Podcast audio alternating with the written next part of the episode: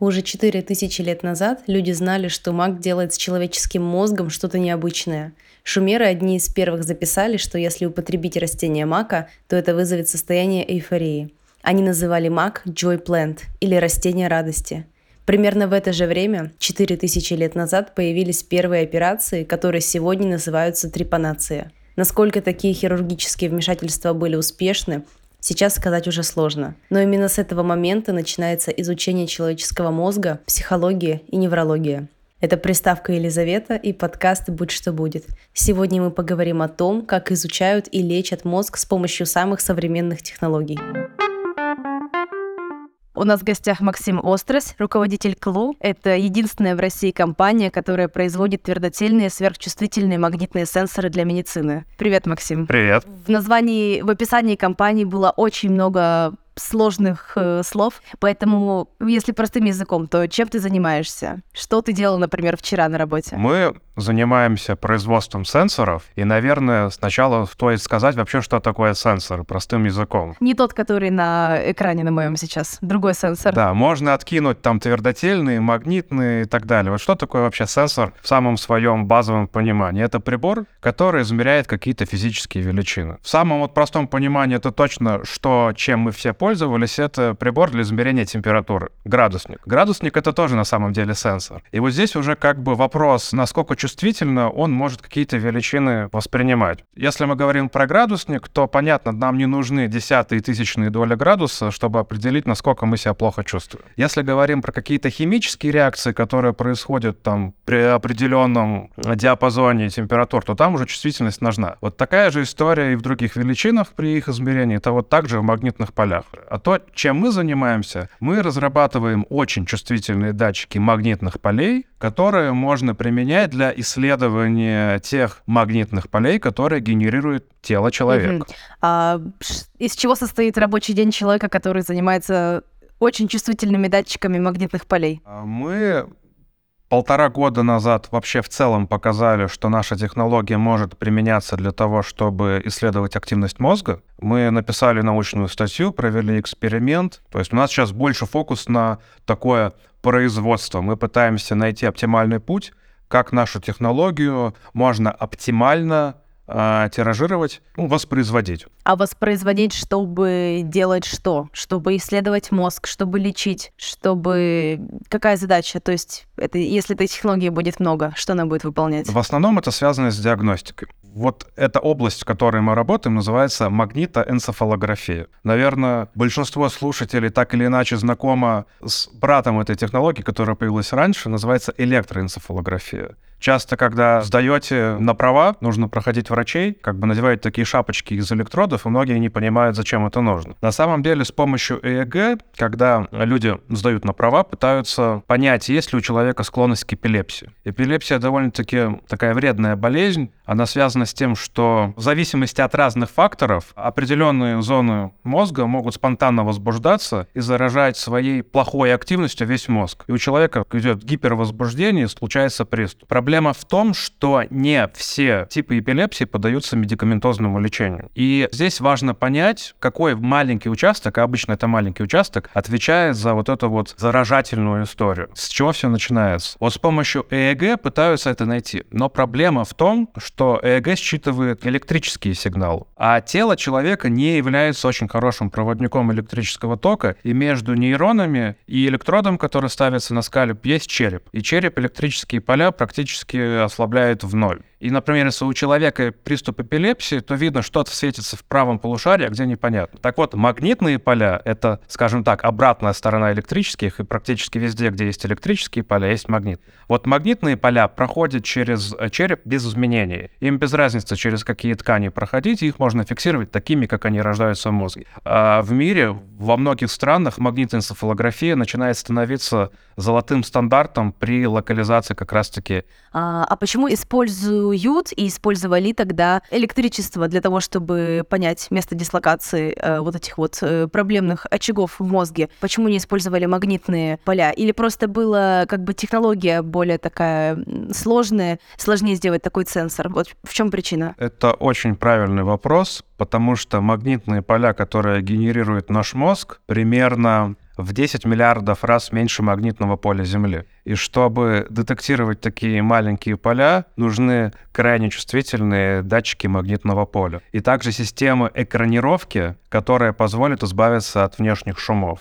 До недавнего времени единственным видом квантовых сенсоров, который мог это делать, были сквиды. Это сверхпроводящие квантовые интерферометры. Э, о, слишком сложно. Сложное название, но особенность их работы заключается в том, что для вообще их оперирование нужен жидкий гелий, охлаждение жидким гелием. Они работают практически при абсолютном нуле. И приборы, которые строились на базе вот этих вот сложных сенсоров, они были очень большие и очень дорогие в обслуживании, потому что жидкий гелий нужно постоянно доливать, и операционные расходы на одно такое устройство в год составляют сотни тысяч долларов. Поэтому до середины десятых годов это было в основном приборы для научных исследовательских центров. Но вот буквально пять лет назад появилась альтернатива альтернативы, другие типы квантовых датчиков, в том числе и наши, которые уже не требуют а, охлаждения, их можно использовать при комнатной температуре. И сейчас, если посмотреть новости по магнитоэнцефалографии, научные статьи, патенты, какие-то медиа-активности, то можно сказать, что сейчас идет ренессанс этой технологии, потому что она становится очень сильно доступной. Попробую объяснить за минуту например, пятилетнему ребенку, что такое твердотельные сверхчувствительные магнитные сенсоры. Или, может быть, не за минуту, а вот столько времени, сколько тебе нужно, попробуй сформулировать это так, чтобы было просто и понятно. Например, к тебе ребенок пришел на экскурсию на работу. Ну вот у меня была аналогия с измерением температуры, градусник, чтобы вообще как бы ребенок... Да, это было хорошо. Чтобы ребенок вообще понял, что такое сенсор. Теперь мы вот переходим к твердотельному сверхчувствительному магнитометру. Если отбросить вот все эти сложные названия, грубо говоря, мы делаем датчики магнитного поля, которые очень чувствительные. Мы используем специальные состояния вещества, благодаря которому мы можем наблюдать квантовые явления в макроскопическом объеме. И тем самым мы выходим за грань чувствительности, которые дают аналогичные решения. То есть за счет специального сердечника этого датчика, за счет специального материала и за счет его специальной обработки мы можем создавать приборы, которые которые чувствительнее, чем практически все аналоги. А, а если пройтись по словам, то что такое твердотельный? Твердотельный — это то, что сердечником материала является твердое тело. Не газ, не сверхпроводимость, как было бы, например, в рамках первого датчика, про который я сказал, а именно твердое тело. Не требуется лазера, не требуется охлаждения. Это просто, по сути, такая классическая технология, которая не требует никакой дополнительной сложной инфраструктуры. А что это за твердое тело? Это специальный материал, это кристалл, разновидность железа итриевого граната. И наша основная компетенция заключается в том, что мы научились этот материал сами выращивать и обрабатывать так, чтобы он позволял позволял сенсору на его основе достигать тех показаний чувствительности, которые мы имеем сейчас. Чтобы, кстати, не знаю, испугать тебя и твоих читателей, я могу сказать, как по-научному называется та история, которую мы делаем. Ну, давай. Если что, мы вырежем эти матершинные слова. Да. Мы занимаемся датчиками магнитного поля на, со- на основе когерентных спиновых состояний в магнитоупорядоченных средах. Mm, все, это, это фаталити. Мы постараемся разложить это по полочкам, несмотря на то, что сейчас прозвучало. Более-менее понятно, у нас есть э, сверхчувствительный датчик, внутри него находится кристалл, который с граната, как гранатовый браслет. Да, он очень чувствительный, и он как э, такой очень крутой термометр может тонко чувствовать э, малейшие изменения, но только в магнитном поле. Грубо говоря, да. Примерно так? Примерно так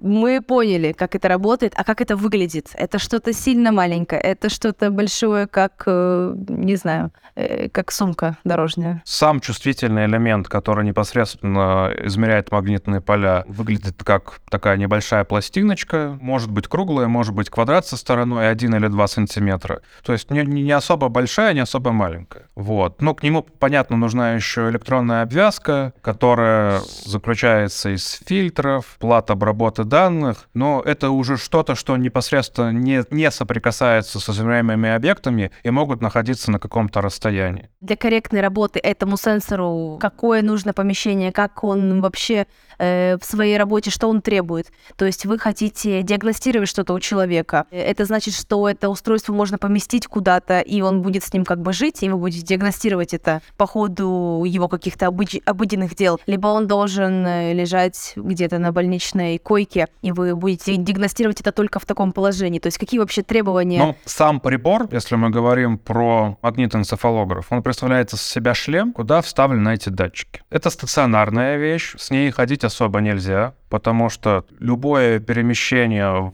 магнитном поле создает много шумов, это должно находиться стационарно. А более того, сейчас мы работаем в рамках наших экспериментов в специальной магнитоэкранирующей комнате. Это большая комната, которая практически полностью гасит шумы, которые появляются там, из-за магнитного поля Земли из-за, или из-за шумов в электрической аппаратуре. Но если мы говорим про прибор, который все-таки хотим в будущем ставить в клинике, понятно, что магнитоэкранирующие комнаты достаточно дорогие, и здесь на первый план выходит Другой плюс нашего сенсора — это большой динамический диапазон. То есть мы можем работать в большом диапазоне полей, и поэтому в потенциале можно делать небольшие экраны, а какие-то маленькие экранчики. Можно себе представить, что этот прибор будет выглядеть как МРТ, тоже такая труба есть, не нужна будет отдельная комната. Но, то есть, э, в какой-то момент у нас появится что-то типа кабинета МРТ, только кабинет... Э, Магнитоэнцефалография. МЭК. Кабинет МЭК, в который мы там будем куда-то заезжать и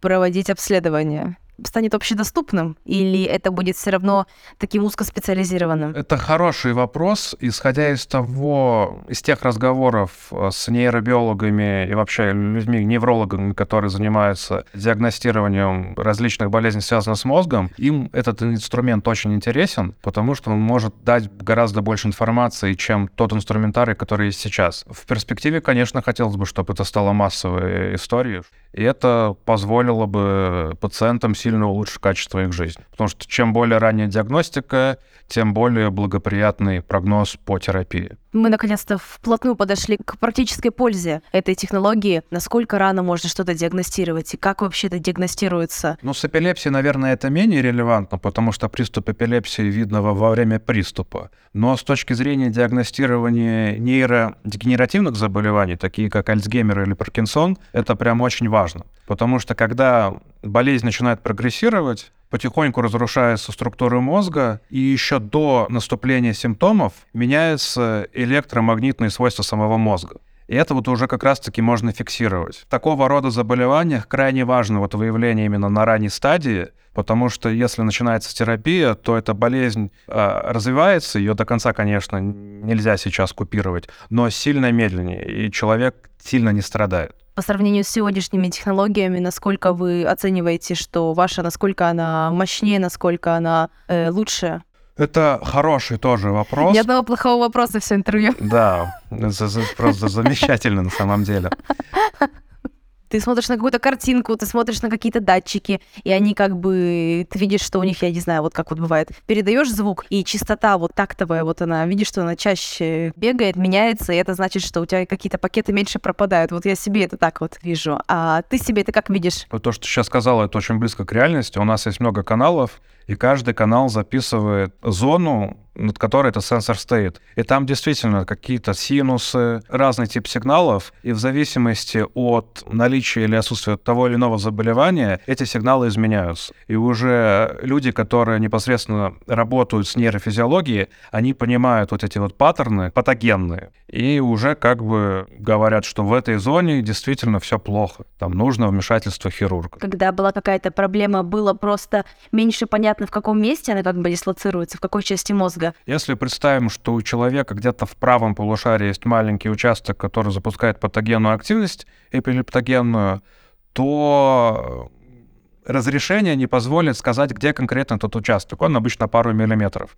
Будет видно на этих приборах, что светится правое полушарие. Все. А где конкретно, непонятно. А вот с помощью магнитоэнцефалографии можно именно будет найти этот маленький участок в пару миллиметров. Вот, вот, вот, вот этого я и добивалась. Вот это мне было интересно. То есть э, вообще такая большая разница. Вы видите часть мозга, либо вы видите какую-то вот малейшую точку, в которой дислоцируется проблема. Как бы. Да, и сейчас Да? вот как лечат эпилепсию, которая, по сути, не поддается медикаментозному лечению. Хирург просто вырезает этот участок. А если на ЭЭГ видно, что это зона размером несколько сантиметров, то вырезание происходит наугад и зачастую с лишними тканями. Это плохо. Можно лишиться половины мозга с такими мероприятиями.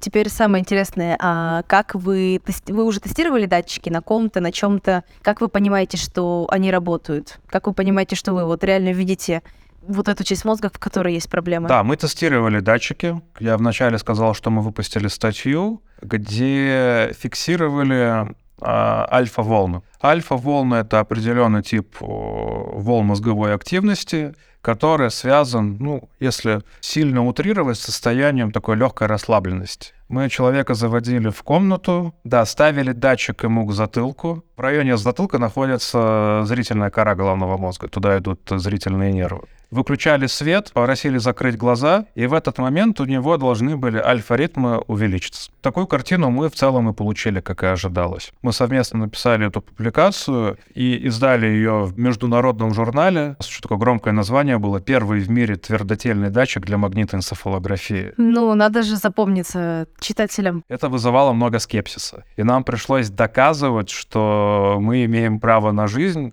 и по многим параметрам мы лучше, чем то, что в принципе сейчас есть. Поэтому это тоже был интересный такой опыт, до- доказательство того, что мы молодцы. Ну, конечно, Максим, это как быть крутым специалистом и продать себя на интервью. Э, два разных совершенно скилла, э, и, оба, и оба нужны в жизни. А если вернуться к вашему эксперименту, вы брали обычных э, здоровых людей или вы брали тех, у которых уже диагностированы какие-то проблемы, чтобы с большей точностью подтвердить, что что-то где-то вот и правда есть? Мы работали не то что со здоровыми людьми, а с добровольцами, те, которые сами хотели. То мы, так как не являемся медицинскими работниками, мы не имеем вообще права работать с больными людьми и тем более ставить им какие-то диагнозы. И как это У было? нас было до 10 добровольцев, и основной поинт этой работы был в том, чтобы показать, что чувствительности нашего датчика хватает, чтобы регистрировать э, волны мозга. Вот это вот основной барьер. Если мы обладаем достаточной чувствительностью, чтобы регистрировать волны мозга, то уже вопрос локализации и так далее э, уже понятно, как решать. Главное вот показать, что мы можем как бы в этой области работать. И более того, мы же не просто с помощью нашего сенсора измеряли альфа-ритмы, мы еще ходили в учреждение, где стоит единственный в России магнитоэнцефалограф. Вот я, помнишь, рассказывал про датчики, которые нужно охлаждать жидким Да, гелием, я помню. который жутко Которые дорогой. квантовые, И вот которые надо, чтобы они не шумели. Да, и вот такой прибор стоит единственный в России, и мы как бы еще на нем то же самое делали, чтобы показать, что то, что мы видим, и то, что видно на том приборе, одно и то же. А, то есть вы еще сравнили, что вы не просто какую-то Конечно. ерунду записали, а это сходится с каким-то верифицированным э, сенсором, который то же Да. самое считал. А, ну вау, классно. Еще мы сравнили с третьим типом датчиков, которые новые на рынке, они коммерчески появились 2017 году. В мире сейчас вокруг именно тех датчиков хайп, и мы с ними сравнили и показали, что там тоже есть какие-то проблемы, и в целом по многим параметрам наше решение лучше. Поэтому это, скажем так, не, не только научная публикация о том, что мы в эту область вошли, но и такой бенчмарк с конкурентами, что очень полезно было. Вошли с ноги дверь открыв. Ну, поэтому мы очень долго доказывали. Вам говорили, что вы какую-то ерунду сделали. Много было хейтеров у вашей технологии. Нам говорили, что это невозможно. А кто вам говорил? Прецедент, да. Потому что, ну, до этого никто на твердотельных датчиков, а у нас, по сути, комбинация квантового сенсора и классического, если очень грубо говорить. Э, И вот много вопросов было, и на самом деле это понятно. Наука, она, в принципе, про то, чтобы задавать вопросы, ничему не верит на слово. Поэтому это такое искусство правильного задавания вопросов и искусство правильного ответа, чтобы убедить э, вопрошающего. Поэтому мы этот этап прошли, вот, и в дальнейшем собираемся масштабироваться. Ну, понятно. Haters gonna hate, как говорится. Слушай, а если у вас комбинация с квантовым датчиком, и вот охлаждать не надо, ты же говорил, что там их обычно охлаждают, а этот у вас всегда холодный или что с ним происходит? Просто особенности работы сердечника железоитриевого граната в том, что он может переходить в когерентное состояние при комнатной температуре. Ну, то есть он нормально работает в, ком- в комнатной температуре Да, и всё. хорошо себя чувствует. Четко. Да. На моем языке. Да, спасибо. Расскажи, зачем ты вообще этим занимаешься, как ты сюда попал? Что ты хочешь сделать? Не знаю, какая у тебя мечта вообще в этой сфере? Слушай, я живу в такой парадигме, что если я смогу с помощью того, что мы делаем, спасти хотя бы одну жизнь, свою я живу уже не зря. Это довольно-таки интересная вещь, которая позволяет как бы правильно выстроить систему мотивации. Мозг изучен меньше, чем на 1%. Это очень сложный орган в том смысле, что к нему не подобраться и непонятно, как он работает. Ученые не понимают, что такое сознание, что такое мысли, и как это вообще с этим жить. И вот если как бы с помощью наших решений получится чуть-чуть придвинуть ответ к этому вопросу, это тоже будет хорошо очень, ну, для меня. Это так как по образованию все равно физик, мне вот нравится вот делать вот какую-то такие штуки, которые в мире, про, про которые в мире раньше никто не знал. А ты сам вообще что думаешь? Что такое сознание, что такое мысли? Если ты так много работаешь с мозгом, тебе бы какой ответ хотелось э, узнать, услышать? Вот у меня сейчас ответ кроется в рамках философии, наверное, но не в области физики и биологии. Ну, хотелось бы понять, как работа отдельных нейронов, что на самом деле понятно, как вот нейроны между собой общаются, как это все с увеличением масштаба переходит к появлению человека личности и сознания. Вот где вот этот переход вот это интересно, потому что ученые научились считывать отдельные паттерны. Мы там можем считать информацию сенсомоторной коры, передать ее на нейропротез, и нейропротез будет, ну, условно говоря, двигаться. Там можем считать э, сигналы со зрительной коры и как-то попытаться восстановить зрительные образы.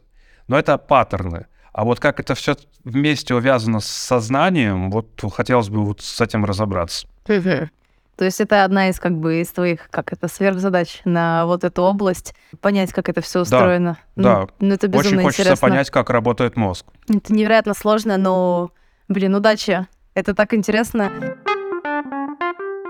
то, про что я говорю, квантовый сенсор, мы считываем только магнитную компоненту работы мозга. А мозг — это настолько сложная система, там есть электромагнитное взаимодействие, химическое, то есть нейромедиаторы постоянно там ходят, анатомия мозга еще задействована, поэтому мы только сможем о нем что-то понять, с одной стороны, он же многогранный, поэтому здесь нужно комбинацию усилий очень много специалистов, чтобы ту грань научного это познания, как, которая сейчас работать сдвинуть. вместе с человеком и думать, что ты его знаешь, но на самом самом деле он проявляет себя в разных, в разных областях, и до конца никогда непонятно, кто он, что да. он, также с мозгом. Да, и в принципе, когда мы с людьми общаемся, мы общаемся с их виртуальными образами в нашей голове. И последний вопрос, касающийся этой технологии, какой результат ты хочешь э, достичь? Чтобы в каждой больнице была комната МЭК, чтобы ты понял, что такое сознание, чтобы как эта технология должна развиться в твоих глазах? Ну, здесь ответ в различных временных горизонтах. Первый горизонт — это перейти на производство там, мелкой серии техцентров, это уже будет плюс, потому что эти датчики могут использоваться не только в рамках медицины. Второй такой среднесрочный горизонт — это уже создать прототип продукта, провести клинические испытания сертификации. Сейчас я, наверное, про Россию говорю, но в целом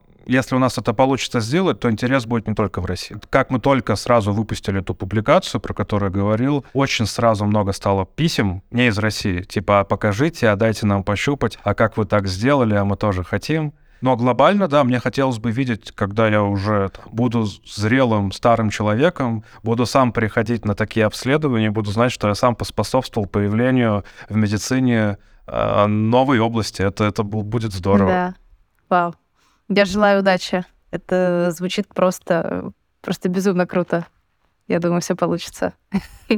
Спасибо.